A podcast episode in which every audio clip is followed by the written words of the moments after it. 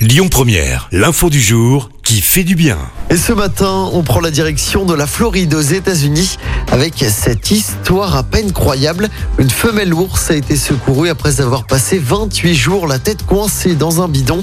Elle avait été aperçue dans les rues de Floride, la gueule coincée donc, mais cela ne l'empêche pas pour autant de boire ou encore de s'alimenter parce qu'il y a un trou au bout du museau.